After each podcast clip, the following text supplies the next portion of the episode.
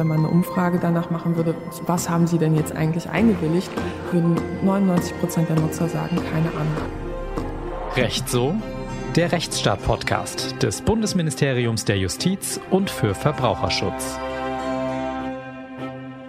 Hallo, hi und herzlich willkommen zu einer neuen Episode von Recht so. Wir haben hier quasi Bergfest. Fünf von zehn Folgen sind mit dieser hier jetzt schon erschienen. Schön, dass ihr dabei seid. Mein Name ist Rabia Schlotz und ich habe eine Frage an euch. Wisst ihr eigentlich, welche Daten der Dienst sammelt, mit dem ihr diesen Podcast hört? Hat man irgendwann mal zugestimmt, als man sich ein Konto angelegt hat, hat man aber weder damals durchgelesen noch später einen Gedanken daran verschwendet. Oder? Naja, zumindest seid ihr damit nicht alleine, denn es ist gar nicht so leicht, überhaupt einen Überblick zu behalten, wer eigentlich wo welche Daten erhebt. Die Frage ist ja auch, haben wir als Nutzerinnen und Nutzer überhaupt die Verantwortung, all das zu wissen?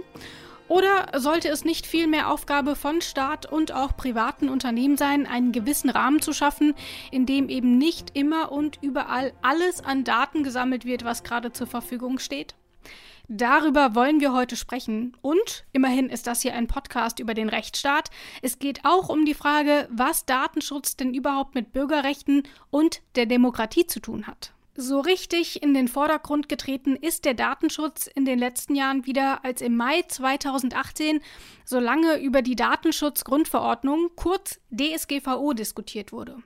Damals standen vor allem die Fragen im Vordergrund wie, darf ich jetzt noch Fotos von meinen Vereinsmitgliedern machen und auf die Website hochladen? Und wie viele Unternehmen schicken mir denn jetzt eigentlich noch eine Mail, um mir mitzuteilen, dass sie ihre Datenschutzrichtlinien anpassen? Und natürlich, wie gehe ich auf meinem Blog, auf meiner kleinen Unternehmenswebsite mit der DSGVO um? Die DSGVO wurde zunächst vor allem gefürchtet. Das lag mitunter auch an der schlechten Kommunikation. Vielen Bürgerinnen und Bürgern war nicht so recht klar, was das alles nun tatsächlich bedeutet. Über zwei Jahre später haben sich viele dieser Fragen geklärt, einige Unsicherheiten sind allerdings nach wie vor geblieben. Die DSGVO hat aber auch vor allem dafür sensibilisiert, sich zu fragen, was passiert eigentlich mit meinen Daten. Da geht aber noch mehr viel mehr. Das zeigt auch die aktuelle Debatte um die Erweiterung der DSGVO, nämlich durch die E-Privacy-Verordnung. Dazu erzähle ich euch gleich noch was, zunächst aber will ich jemand anderen erzählen lassen. Ulrich Kelber ist unser Oberdatenschützer in Deutschland. Will man es ein bisschen offizieller formulieren, ist er der Bundesbeauftragte für den Datenschutz und die Informationsfreiheit. Seine Aufgabe ist es, zu kontrollieren, ob die DSGVO in Deutschland auch ordentlich umgesetzt und eingehalten wird, aber auch die Sensibilisierung für besseren Datenschutz liegt in seiner Verantwortung. Und wer Beschwerden wegen Problemen mit dem Datenschutz einreichen will, macht das auch bei ihm. Ich sage Hallo, Herr Kelber. Hallo, vielen Dank fürs Interesse am Thema. Ja, sehr gerne. Herr Kelber, natürlich muss ich aber ganz zu Beginn fragen, wie machen Sie das denn eigentlich im Internet? Gefühlt die Hälfte der Zeit ist man ja damit beschäftigt, genervt über große Cookie-Banner wegzuklicken. Machen Sie das auch manchmal oder schauen Sie immer ganz genau die Einstellungen? Nein, also ich drücke grundsätzlich nie einfach auf OK und nein, ich lese nicht alles durch, sondern ich versuche es tatsächlich zu reduzieren, weil das eigentlich Nervige sind ja nicht die Banner, das ist ja sozusagen die das Wehren gegen das, was das eigentlich nervig ist, nämlich das Ausspionieren, ähm, wer nimmt sich eigentlich das Recht heraus, äh, weil er ein paar Informationen zur Verfügung stellt, Daten über Bürgerinnen und Bürger abzugreifen und zu versuchen, am Ende ja Profile zu erstellen. Für was interessieren sich, was schauen die sich an? Ähm, und wer ein gutes Angebot macht, hat das nicht nötig. Man kann es ganz ohne ähm, Cookies machen, außer den essentiellen Cookies wie wir oder auch so vorbildlich wie das BMJV auf seiner Webseite. Sie sagen, es geht nicht primär um diese Banner, aber Sie stellen ja schon noch ein Problem dar. Häufig ist nämlich gar nicht so richtig ersichtlich, wo man eigentlich klicken muss. Alles erlauben ist oft riesig und gut sichtbar, blinkt und ist rot hinterlegt. Die detaillierten Einstellungen aber muss man oft sehr genau suchen. Sehen Sie da Verbesserungsbedarf, dass das nicht so user- und userinnen unfreundlich ist? Also ich freue mich erstmal, dass wir Datenschutzaufsichtsbehörden und die Gerichte geschafft haben, durchzusetzen, dass jetzt ganz klar ist, dass dieses Ganze, äh, die äh, Cookies werden akzeptiert, wenn ich nichts mache, zu Ende ist. Was wir mhm. jetzt tun müssen, wir wollen als Aufsichtsbehörden prüfen, was wir auch mit unseren jetzigen Möglichkeiten schon tun können, gegen bestimmte Banner vorzugehen, die eben nicht gleichberechtigt das Ablehnen und das Auswählen darstellen. sondern versuche mit Dark Patterns und anderen Methoden dafür zu sorgen, dass man eigentlich am Ende doch immer sagt, okay, dann nimm halt alles. Ähm, ich würde mir wünschen, wenn die Bundesregierung, insbesondere in der Ratspräsidentschaft, Richtung E-Privacy-Verordnung dafür sorgt, dass die Bedingungen klarer sind für Cookies. Innerhalb von Deutschland könnte man vielleicht noch mit einer Anpassung der nationalen Gesetzgebung an die Vorgaben der E-Privacy-Richtlinie, die seit vielen Jahren aussteht, dort was tun. Was wir auf Dauer brauchen, ist aber auch Technologie. Ich würde mir wünschen, dass mein Browser, mein System einen digitalen Assistenten hat, dem sage ich einmal, was ich akzeptiere und der handelt das verbindlich auch aus. Das heißt, die Webseite darf nicht mehr mich aufhalten, sondern muss praktisch anklopfen. Äh, mein digitaler Assistent sagt, was ich akzeptiere und was nicht und dann geht es für mich ohne diese äh, Zwischenstellen weiter. Also ganz smooth wieder, ganz komfortabel und trotzdem datenschutzfreundlich. Das würde dann ja auch so ein bisschen das Problem lösen, dass die, die wirklich mal schauen wollen, was da so getrackt wird, eben im Grunde schon wieder ein anderes Problem haben, nämlich dass selbst in den Einstellungen kaum ersichtlich ist, wer da eigentlich alles mittrackt. Also da muss man sich ja erstmal durch eine ziemlich lange Liste scrollen.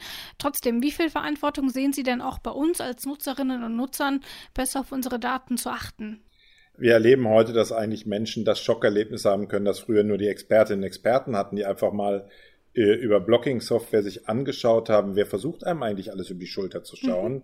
und dann selbst auf ähm, äh, Seiten von vermeintlich seriösen Anbietern, führenden Medien ähm, dieser Republik, auch auf ähm, Seiten von ähm, Gesundheitsportalen auf einmal tatsächlich ähm, eine dreistellige Zahl von Leuten einen eigentlich dabei beobachtet, was man gerade tut. Das muss man sich in der analogen Welt mal ähm, vorstellen, dass wenn ich eine äh, Zeitung lesen würde und hinter mir ständen 100 Leute und machen sich Notizen, ähm, welchen Artikel ich mir anschaue, wie lange, äh, vielleicht auch was ich sofort danach oder ähnliches tue und versuchen daraus äh, über mich Erkenntnisse zu ziehen und geben mhm. die vielleicht auch noch für Geld an nochmal weitere Leute, die gar nicht da stehen, weiter. Es gäbe doch einen Aufschrei darüber. Das haben wir lange elektronisch äh, in der Form nicht bemerkt.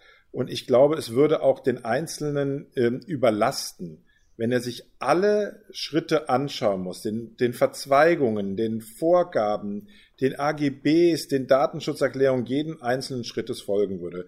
Und eine Maßnahme, also neben der Tatsache, dass man, glaube ich, darauf vertrauen kann, dass der Staat ähm, Rahmenbedingungen setzt, die einen schützt, wenn man nach normalen, gesunden Menschenverstand vorgeht, dass Aufsichtsbehörden in der Lage sind, dieses Recht dann durchzusetzen, ähm, ist eine weitere Schutzmaßnahme, ganz deutlich zu machen, wenn einer meiner Partner, der Angebote hat, so vorgeht, dann ist er für mich kein vertrauensvoller Partner mehr, ähm, weil er mich versucht zu übervorteilen. Ich finde ja durchaus gut, dass man ähm, auch eine klare Aussage getroffen hat, bestimmte Inhalte können nur angeboten werden durch Finanzierung. Und deswegen bin ich persönlich durchaus ein Fan davon, dass bestimmte äh, Medien anbieten, zu sagen, entweder wir schalten dir äh, Werbung drauf, das was nochmal was bisschen anderes ist, als Daten weiter zu verkaufen, nochmal eine andere Stufe davon, oder du kannst für einen relativ geringen Geldbetrag diese Dienstleistung auch erwerben, dann messen wir gar nichts. Wir spielen hier keine Werbung ein, wir messen nichts. Äh, und wenn das zu einem fairen Preis passiert, dann ist das okay.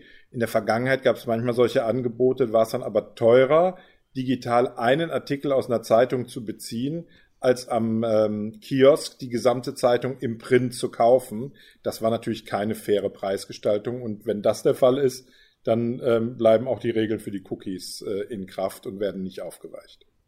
Kann man das so zusammenfassen? Funktionale Cookies müssen natürlich erlaubt sein und alles, was darüber hinausgeht, kann ich getrost weglassen? Also die essentiellen Cookies können Sie nicht abwählen. Da müssen Sie übrigens auch nicht nachfragen. Ähm, die Webseite des äh, Bundesbeauftragten hat auch ähm, essentielle Cookies ähm, an der Stelle, die am Ende des jeweiligen Aufrufs gelöscht werden. Deswegen erscheint bei uns gar kein Cookie-Banner. Ähm, wir erleben natürlich, dass es noch Anbieterinnen und Anbieter gibt, die unter funktionalen Cookies, die durchaus ja Sinn machen können, ähm, der Warenkorb wird sich gemerkt, auch wenn ich nochmal woanders hinspringe oder wenn ich rausgehe oder ähnliches. Ähm, aber wir erleben halt, dass es Anbieter gibt, die unter die funktionalen Cookies doch welche äh, nehmen, die ähm, über den eigentlichen Zweck hinaus ähm, Daten zusammentragen. Deswegen kann man leider im Augenblick noch nicht sagen, funktionale Cookies sind in Ordnung. Ich hoffe, ähm, dass die ähm, Regeln, ähm, die mit der E-Privacy-Verordnung eines Tages geschaffen werden, tatsächlich hier es nochmal klarer macht. Was sind funktionale Cookies? Was ist legitimes Interesse des Anbieters an der Stelle? Und was sind Zusatzgeschichten, die ich ohne eine klare, informierte Einwilligung nicht haben kann? Dazu gehört dann aber auch nicht, dass ich zu 50 Zwecken auf einmal einwillige. Das kann man nämlich weder informiert noch konkret. Es würde, das haben Sie schon gesagt, einen Aufschrei geben, wenn wir die gleichen Bedingungen aus dem Internet auch im realen Leben hätten. Also, dass uns eben ständig Leute zuschauen, was wir so machen. Fehlt uns da vielleicht auch ein bisschen der sensible Umgang mit unseren Daten im Internet? Ich glaube, einer der ganz großen Gründe ist ähm, natürlich die Geschwindigkeit, mit der es passiert, aber auch die Tatsache, dass es unsichtbar ist. Anders als derjenige, der hinter einem läuft, äh, 20 Zentimeter Abstand hält heute in Corona-Zeiten ja sowieso völlig unvorstellbar und dann ähm, sich neben einstellt mit dem Ohr, wenn man sich unterhält oder ähnliches. Das ist wahrscheinlich eine Methode, ähm, die ja keineswegs nur die Cookies betrifft. Man kann das übrigens auf Sicherheitsgesetze genauso ähm, ausdehnen. Mhm. Da werden Dinge getan, ähm, die man niemals mit Briefverkehr oder normaler Telefonie oder Wohnraumüberwachung gemacht hätte, nur weil es im elektronischen digitalen Bereich äh, stattfindet. Da fehlt dem Menschen ähm, tatsächlich die gleiche Verständnis dafür, dass das Virtuelle für seinen Lebensbereich die gleiche Bedeutung hat ähm, wie das Analoge in der jüngeren Generation. Und deswegen gibt es von dort so viel Widerstand gegen zum Beispiel Überwachung ähm, an der Stelle. Interessanterweise nicht so stark gegen Überwachung durch private äh, Firmen bisher entwickelt. Äh, und da muss der Staat als Korrektiv auch eingreifen, in mir sehr deutlich macht, Datenschutz ist nicht nur ein Abwehrrecht des Bürgers gegen den Staat, es ist auch ein Abwehrrecht im privaten äh, Wirtschaftsrecht, nämlich gegenüber dem normalen Bürger, gegenüber einem großen, mächtigen Konzern. Jetzt haben wir schon viel über die technische Seite gesprochen und auch über unser eigenes Verhalten. Kommen wir mal zur rechtlichen Seite und damit eben auch zur Kernfrage dieses Podcasts. Was hat Datenschutz denn mit Rechtsstaat zu tun? Ja, das Spannende ist sowieso in Europa, da sind wir die einzige ähm, Region. Bei uns leiten sich Datenschutzfragen unmittelbar aus unserem Rechtsstaatsverständnis ab, aus Grundrechten. Sie sind abgeleitet ähm, bei uns aus der Verfassung, aus der Menschenrechtscharta, aus der Grundrechtecharta ähm, der Europäischen Union. Sie sollen dem Menschen ermöglichen, seine Freiheitsrechte sowohl gegenüber dem Staat, aber eben auch gegenüber mächtigen Konzernen zu behaupten, sie ausleben zu können, auf Augenhöhe zu sein und sich bei keiner Sache, die er macht, zu überlegen, was kann das jetzt für äh, Auswirkungen haben. Wenn ich zur Demo gehe und die äh, sammeln jetzt automatisch über biometrische Gesichtserkennung immer jedem, der dabei ist, ähm, kann das nachher jemand anders interpretieren. Äh, wenn ich eine bestimmte Verhaltensweise ähm, zeige, äh, liegt das nachher bei meiner Krankenversicherung als Information vor und ich bekomme schlechtere Vertragsbedingungen. Wenn diese Schere im Kopf immer stärker wird, sie ist schon längst nicht mehr gar nicht da, ähm, dann ist tatsächlich der Kern eines, äh, einer Demokratie gefährdet und deswegen ist es Aufgabe des Rechtsstaates, ähm, das schon im Ansatz zu ersticken. Gleichzeitig haben wir ein bisschen diesen Konflikt, dass wir privaten Unternehmen doch sehr gedankenlos und ja auch recht großzügig unsere Daten zur Verfügung stellen. Beim Staat aber werden wir dann doch schon ganz schön knauserig. Ähm, sehen Sie da ein Gefälle? Da ist ein Gefälle und das würde ich gerne dadurch ausgleichen, dass die Leute bei den privaten Unternehmen genauso zurückhaltend werden. Ähm, es, beim Staat ist es übrigens auch ganz einfach. Der Staat macht es sich selber manchmal schwer, wenn er keine richtige Rechtsgrundlage schafft für Datenverarbeitung, wenn er keine Transparenz schafft und wenn er nicht dort auch Dinge mal wieder verändert, wenn ähm, Sachen sich erledigt haben.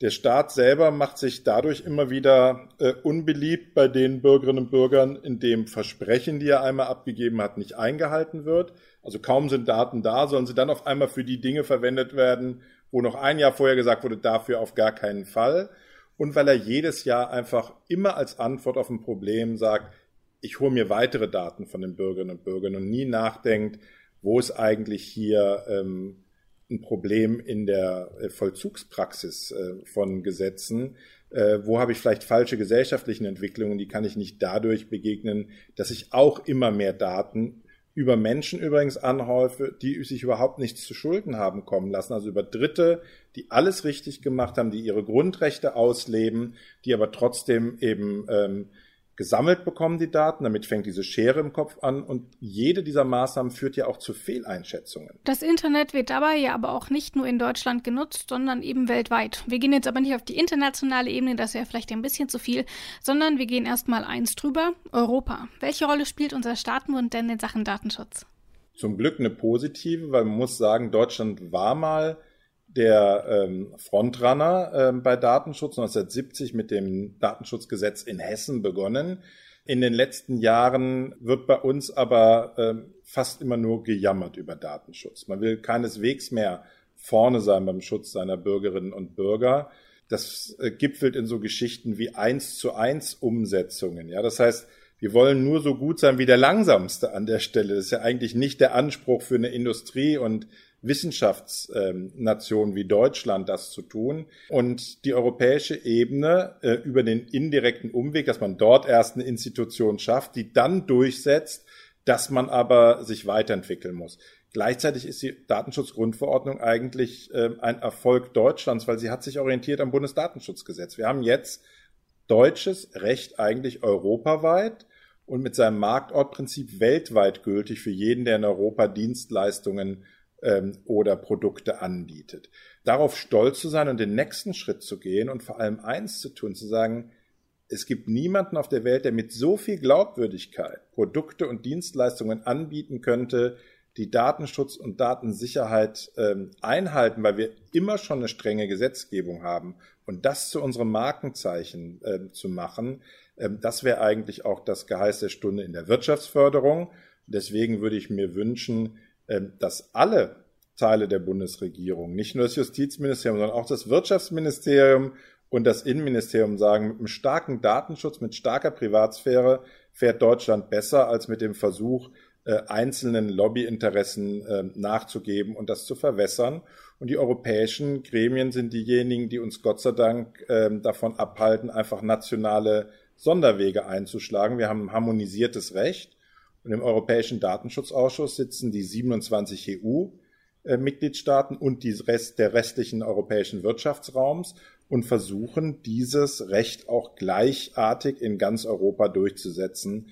Und wenn es am Ende gut gelingt, auch gegen die großen Internetkonzerne äh, aus den USA und äh, perspektivisch aus China. Ihre Antwort hat mich jetzt so ein bisschen an eine Achterbahnfahrt erinnert. Am Anfang ging es ein bisschen runter und es klang so, als stünde Deutschland nicht so gut da. Dann ging es aber wieder hoch und es wirkte deutlich positiver. Wie ist denn Ihr Fazit? Ja, sowohl als auch. Sie müssen sich eine Achterbahn als etwas vorstellen, was unglaublich viel Spaß macht. Es ist ein täglicher äh, Kampf an der Stelle. Ähm, Sie müssen immer wieder dafür sorgen, dass die äh, Schraube wieder fest angedreht wird, weil äh, jede Schraube lockert sich mit der Zeit ähm, und das ist dann eben wichtig, die Schraube Datenschutz ist eine, die die Sache zusammenhält. Wenn man sie locker werden lässt, ähm, dann geht auch das Vertrauen der Bürgerinnen und Bürger in Digitalisierung verloren, sowohl im staatlichen Bereich, zu dem ich jetzt mal Gesundheit dazu zähle, als auch bei der Bereitschaft, äh, Privaten die Daten zu überlassen. Äh, wir werden ja noch ganz andere Bereiche haben, in denen mit wichtigen Daten aus meinem Privatsphäre heraus für mich Dienstleistungen erbracht werden könnten. Die werde ich aber doch nur überlassen, wenn ich mir hundertprozentig sicher sein kann, dass damit nur zu meinen Gunsten gearbeitet wird und nicht gegen mich. Ähm, und deswegen ist Vertrauen die Währung des 21. Jahrhunderts und nicht Daten. Das sagt Ulrich Kelber, der Bundesbeauftragte für den Datenschutz und die Informationsfreiheit. Vielen Dank für das Gespräch, Herr Kelber. Dankeschön und tschüss.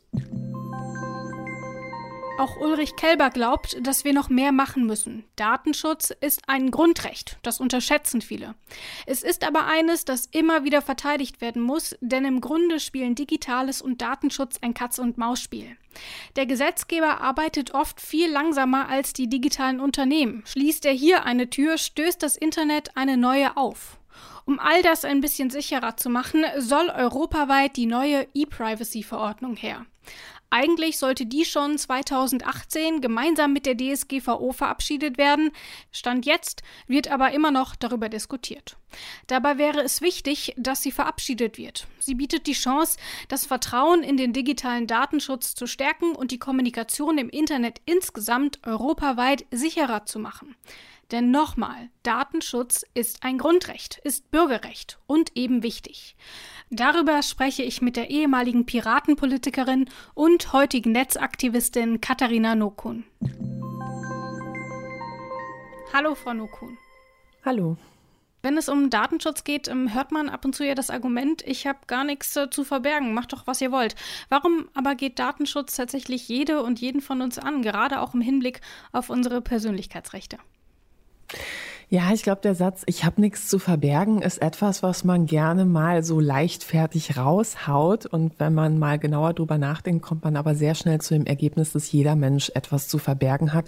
Und dieses etwas nennt sich Privatsphäre. Also es gibt ja viele Bereiche in unserem Leben, wo wir aus gutem Grund darauf vertrauen, dass Informationen nicht öffentlich werden. Ja, also nehmen wir mal ein Beispiel, wenn ich mit meinem Arzt oder mit meinem Psychologen über etwas spreche, dann gehe ich davon aus, es bleibt unter uns und das geht beispielsweise nicht an den Arbeitgeber. Und auch bei Sachen, wo wir sagen, ja, ach, die paar Klicks, so sollen die Unternehmen das doch speichern, was macht mir das aus? Auch bei solchen Geschichten denke ich schon, dass wenn Menschen mal sehen würden, wie so eine Datenspur aussieht, dass sich da ihre Meinung schnell ändern würde. Also ich habe mal ein Datenexperiment gemacht im Rahmen einer Buchrecherche. Ich habe meine Amazon-Nutzerdaten abgefragt und habe dann eine Liste bekommen von 15.365 Klicks, die meinem Profil zugeordnet worden sind. Und da konnte man wirklich alles sehen. Also jedes Buch, jeden Film, den ich mir angeschaut habe, jedes Produkt, jede Hautcreme, wann ich wach war, konnte man daraus ablesen. Man konnte auch ein bisschen schauen, was sind so meine Interessen, auch politischer Natur. Natürlich, wenn man sich so Sachbücher anschaut, die ich mir angesehen habe, man konnte anhand der Daten sogar nicht nur sehen, was ich auf Amazon gemacht habe, sondern auch darüber hinaus. Also zu jedem Datenpunkt gab es bis zu 50 Zusatzinformationen, ähm, einschließlich von wo habe ich mich angemeldet, wie gut war meine Internetverbindung, in welchem Land war ich und von welcher Seite komme ich. Das heißt, man konnte sogar sehen, welche Nachrichtenseiten ich bevorzugt lese, ähm, bis hin auf den Artikel, den ich gelesen habe, beispielsweise eine bestimmte Kolumne mit einem bestimmten Thema zu einem zu einer vielleicht auch heiklen Politikfrage oder wo ich auf Social Media gerne unterwegs bin. Und wenn man so etwas von sich selbst sieht, dann fühlt man sich ganz schön nackt. Ja, also gleiches gilt beispielsweise für Online-Streaming-Dienste. Da habe ich mal bei Netflix meine Daten abgefragt und da konnte ich sehen, in welcher Millisekunde ich vor und zurückgespult habe. Und das sagt ja schon etwas über Leute aus. Ne? Also wenn ich mein, also wenn ich beispielsweise Gewaltszenen überspringe, dann sagt das was über mich aus. Wenn ich mir Sexszenen mehrfach anschaue, dann sagt das unter Umständen auch etwas über mich aus. Ja, und wenn ich mir nachts um drei das kitschige Ende von meinem Lieblingsfilm dreimal hintereinander anschaue, dann kann man davon ausgehen, dass ich gerade Liebeskummer habe.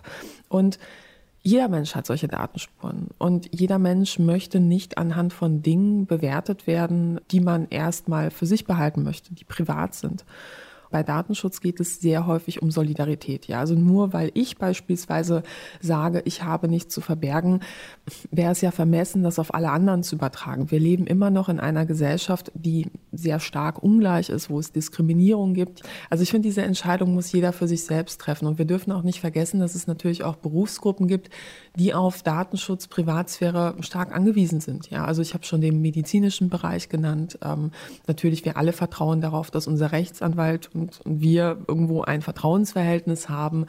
Und ähm, dann geht es natürlich auch um so Dinge wie, ähm, naja, Politik, ja, also mit wem sprechen NGOs, ähm, Parteivertreter und natürlich auch der Bereich des Journalismus, ja. Also ohne Datenschutz ist ein Quellenschutz unmöglich. Und ohne eine freie Presse ist Demokratie aus meiner Sicht unmöglich.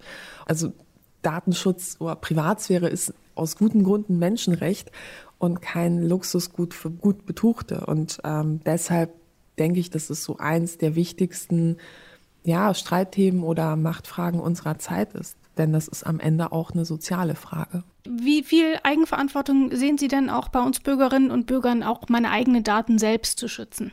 Ja, bei solchen Fragen schwingt natürlich immer dieses Bild des informierten Verbrauchers mit. Und im mhm. Verbraucherschutz geht man heutzutage davon aus, dass es eigentlich veraltet ist. Ja, also nehmen wir mal ein ganz praktisches Beispiel. Es gab mal eine Studie, die hat sich angeschaut, wie viel Lebenszeit wird es eigentlich kosten, wenn wir alle AGB und Datenschutzerklärungen, die wir so pro Jahr abklicken, wenn wir die alle konsequent von vorne bis hinten lesen würden. Ja, Das wäre ein mhm. Jahresurlaub.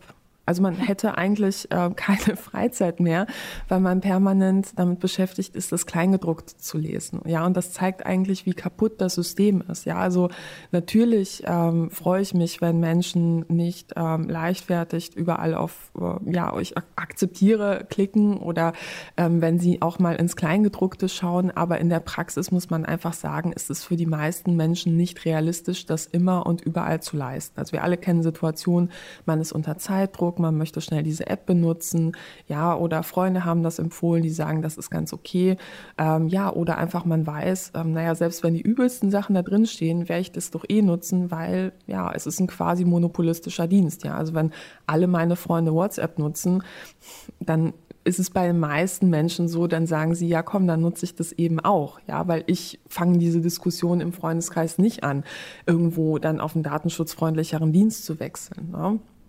Und von daher glaube ich, dass Unternehmen, gerade große Konzerne, diese Diskussion um Eigenverantwortung sehr gelegen kommt. Ja, weil es ist aus meiner Sicht zum Teil auch manchmal ein bisschen Victim Blaming, weil mhm. äh, da eigentlich auch etwas gefordert wird von Verbrauchern, was sie überhaupt nicht in der Praxis leisten können. Ja, also anstatt darüber zu diskutieren, wo Verbraucherinnen und Verbraucher öfter mal die AGB lesen sollten und vielleicht Cookie Banner nicht einfach leichtfertig wegklicken können, sollten wir lieber darüber reden, warum gibt es denn keine vernünftige Regulierung, dass eine bestimmte Form von Tracking überhaupt zulässig ist. Ja, also ich finde, bestimmte Formen von Tracking sollten verboten werden, unabhängig davon, ob Verbraucher jetzt mit irgendwelchen Banner-Tricks da eine Einwilligung erschleichen, weil für mich sind das in den meisten Fällen wirklich erschlichene Einwilligungen, weil ganz ehrlich, wenn man eine Umfrage danach machen würde, was haben Sie denn jetzt eigentlich eingewilligt, würden 99 Prozent der Nutzer sagen, keine Ahnung, ich wollte einfach, dass das Banner weggeht. Und da brauchen mhm. wir eben eine starke Regulierung,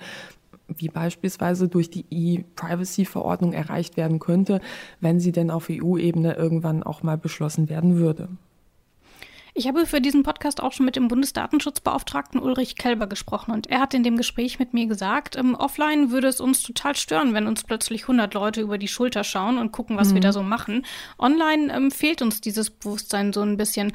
Was müssen wir denn machen oder was sollte passieren, äh, dass äh, das irgendwie noch mal so ein bisschen deutlicher wird? Ähm, sollten wir alle erstmal so eine Anfrage, wie Sie auch bei Amazon zum Beispiel machen, damit uns irgendwie bewusst wird, was da gesammelt wird oder brauchen wir so einen Schockmoment? Was glauben Sie, was braucht es, damit ähm, da insgesamt einfach Bewusstsein da ist? Ja, also basierend auf der EU-Datenschutzgrundverordnung hat tatsächlich jeder Nutzer, jede Nutzerin das Recht, ähm, einfach jederzeit zu einem Anbieter hinzugehen und zu sagen, so hey, ich möchte eine Kopie meiner Daten haben und du musst mir die kostenlos zur Verfügung stellen innerhalb einer Frist von einem Monat. Ja, und dann muss das Unternehmen das liefern, beziehungsweise falls es länger dauert, das dann auch begründen.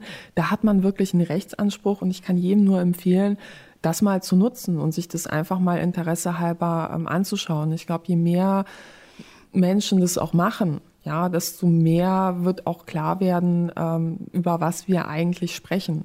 Andererseits, ähm, glaube ich, ist es auch unrealistisch, dass jeder, ähm, sag ich mal, sich ähnliche Hobbys zulegt wie ich, ähm, in Form von Brieffreundschaften mit Amazon, weil praktisch blockieren die meisten Unternehmen. Die wollen das natürlich nicht rausgeben, ja. Und ähm, deshalb glaube ich, ist es auch wichtig, dass einige Menschen da eben ähm, stellvertretend für andere ähm, diese Anfragen stellen, um so etwas sichtbar zu machen. Und das war mir eben auch ein Anliegen, damit wir überhaupt ähm, wissen, worüber wir hier sprechen, weil gerade beim Thema Datenschutz, das ist immer so abstrakt Datenspuren. Ja, was bedeutet Datenspuren? Datenspuren bedeutet, dass halt getrackt wird von ihrer Tochter, wenn sie halt gerade verliebt ist, ähm, wen sie halt sich online angeschaut hat und mit wem sie sich hin und her schreibt, und zwar bis in alle Ewigkeit. Und das ist halt das Übergriffige. Ich glaube, uns wird es gut tun, bei der Diskussion wirklich konkreter zu werden, über was wir da eigentlich sprechen, ja, und was auch die Folgen sein können. Gerade wenn wir uns anschauen, im Werbebereich tendieren viele Menschen dazu zu sagen, so, naja, das bisschen Werbung, das stört mich nicht. Aber am Ende des Tages geht es eben oft um Manipulation. Ja, also wenn Unternehmen, auch Parteien im Übrigen, äh, wissen, welche Knöpfe sie drücken müssen, um bei uns eine bestimmte Reaktion zu provozieren, an welchen Stellen wir vielleicht verletzlich verwundbar sind und auch leicht zu beeinflussen, was uns triggert sozusagen, kann man uns eben leicht in die eine oder andere Richtung drücken. Und ähm, ich glaube, das kann massiv gefährlich sein für eine Demokratie, gerade ähm, wenn es um Diskussionen ähm, rund um den Wahlkampf geht. Da sollten wir wirklich vorsichtiger sein. Wir haben jetzt schon viel ähm, über, die, über den Datenschutz ähm, gesprochen, wenn es explizit um private Anbieter, also Unternehmen und ähnliches geht. Wir haben ja aber auch noch ähm, den Staat, der eben auch Daten sammelt. Und ich habe irgendwie das Gefühl, dass es dort so eine Art Gefälle gibt. Also privaten Unternehmen geben wir noch relativ freizügig sämtliche Daten, ähm, teilweise bewusst, manchmal unbewusst. Beim Staat aber werden wir schon deutlich knausriger und auch deutlich skeptischer. Woran liegt's? Ja, es liegt vor allem daran, dass der ähm, Staat ein Gewaltmonopol hat. Ja, also der Staat ist ein anderer Akteur als ein Unternehmen. Wenn ich irgendwie Ärger mit einem Unternehmen habe, dann sage ich, gut, dann kündige ich den Vertrag. Bei einem Staat ist das was anderes, ganz offensichtlich. Und gerade in Deutschland haben wir eben auch eine sehr starke Tradition dessen, dass wir uns genau anschauen, was für Missbrauchsmöglichkeiten es für Daten geben könnte, weil wir eben auch aus der Geschichte wissen, was für Folgen Datensammlungen haben können in den falschen Händen. Ja, also es gibt ähm, da diese bekannte Geschichte, dass die Wehrmacht eben auch als in den, als man in den Niederlanden einmarschiert ist, dass man da dort eben zu den ähm, Einwohnermeldeämtern gegangen ist und sich eben die Zensusdaten geholt hat von der letzten mhm. Volkszählung. Und da wurde eben ohne böse Absicht beispielsweise die Religionszugehörigkeit abgefragt, was eben dazu geführt hat, dass ähm, ja man direkt wusste, wo jüdische Bürgerinnen und Bürger wohnen. Das hatte tödliche Konsequenzen und diese Datensammlung wurde eben nicht mit böser Absicht angelegt, aber in den falschen Händen kann das eben tödlich sein, ja. Ein Merkmal, wenn der Staat Daten sammelt, ist ja auch, dass es häufig eben nicht auf freiwilliger Basis geschieht. Also ich werde nicht gefragt, können Sie mal bitte hier einwilligen, sondern die Daten werden dann eben unter Umständen einfach genommen. Dass es auch anders geht, das sehen wir ganz aktuell jetzt gerade in der Corona-Pandemie, denn wir haben ja diese Corona-Warn-App, bei der man freiwillig ähm, Daten preisgibt, die man sich freiwillig runterladen kann, die man freiwillig verknüpfen kann, wo man freiwillig angeben kann, ob man getestet wurde oder nicht. Ähm, viele ihrer ähm, Experten, Kollegen und Kolleginnen haben der App ein gutes Datenschutzzeugnis ausgestellt. Wie sehen Sie das? Teilen Sie diese Meinung oder sind Sie da ein bisschen kritischer? Ja, so in den letzten Tagen ähm, habe ich sehr intensiv auch den Stand meiner Corona-Warn-App verfolgt, weil man da auch sehr gut sehen kann, wie viele ähm, ja Niedrig-Risikokontakte man beispielsweise in letzter Zeit hat. Und wenn man in mhm. Berlin wohnt, in einem sehr Bevölkerungs-, also mit einem, in einem Stadtteil mit einer sehr hohen Bevölkerungsdichte, bedeutet das auch, wenn ich zum Supermarkt gehe, komme ich an mindestens ähm, fünf Arztpraxen vorbei und dann habe ich eben auch immer Meldungen, so, naja, du bist an jemanden vorbeigegangen, der später eben sich als infiziert herausgestellt hat. Zum Glück niedriges Risiko, weil man hat sich nicht in einem geschlossenen Raum aufgehalten, man ist nur dran vorbeigegangen. Ähm, und das zeigt mir einerseits, ähm, dass diese App sinnvoll ist, ja, weil natürlich, wenn ich beispielsweise den Fall gehabt hätte, dass ein Taxifahrer infiziert ist, ja, und er hatte die App und ich hatte die App, dann bekomme ich eben die Meldung. Andererseits ähm, finde ich diese App auch ähm, sehr gut, um nochmal zu visualisieren, dass es tatsächlich ähm, Risikomomente in meinem Alltag gibt, ja. Mhm. Und ich bin sehr froh, dass wir es geschafft haben, bei der deutschen ähm, Contact Tracing App eine dezentrale und ähm, sehr datenschutzfreundliche Lösung zu wählen und dass die Nutzung auch eben freiwillig ist. Ja, also mehr als 20 Millionen Downloads gibt es bisher für die App. Und das zeigt eben auch, dass das Prinzip Vertrauen schaffen ähm, an der Stelle auch ähm, ja ein sehr erfolgreiches Konzept war, weil in dem Moment, wo ich nicht weiß, ähm, was für Daten werden gesammelt, ja, wird beispielsweise getrackt, mit wem ich mich alles treffe. Und wer hat Zugriff auf diese Daten in dem Moment, wo da Unsicherheiten sind, ja, also werden Leute zurückschrecken, diese App zu nutzen, ja, und selbst wenn ich sie dazu zwingen würde, eine App zu nutzen, ähm, der sie nicht vertrauen, kann das ja auch dazu führen, dass Menschen dann beispielsweise ihr Smartphone zu Hause lassen, wenn mhm. sie zu einer Veranstaltung gehen. Und das würde dem Ziel des Contact Tracings und der Pandemieeindämmung auch wirklich an der Stelle ein Bein stellen, ja. Und da bin ich wirklich froh, dass wir eine Lösung gefunden haben, die da auch sehr datensparsam, datenfreundlich ist, ähm, auf freier Software basiert, dass, je, dass unabhängige Experten nachprüfen können, macht die App wirklich nur das, was ähm, eben versprochen wird oder macht sie eben Dinge darüber hinaus.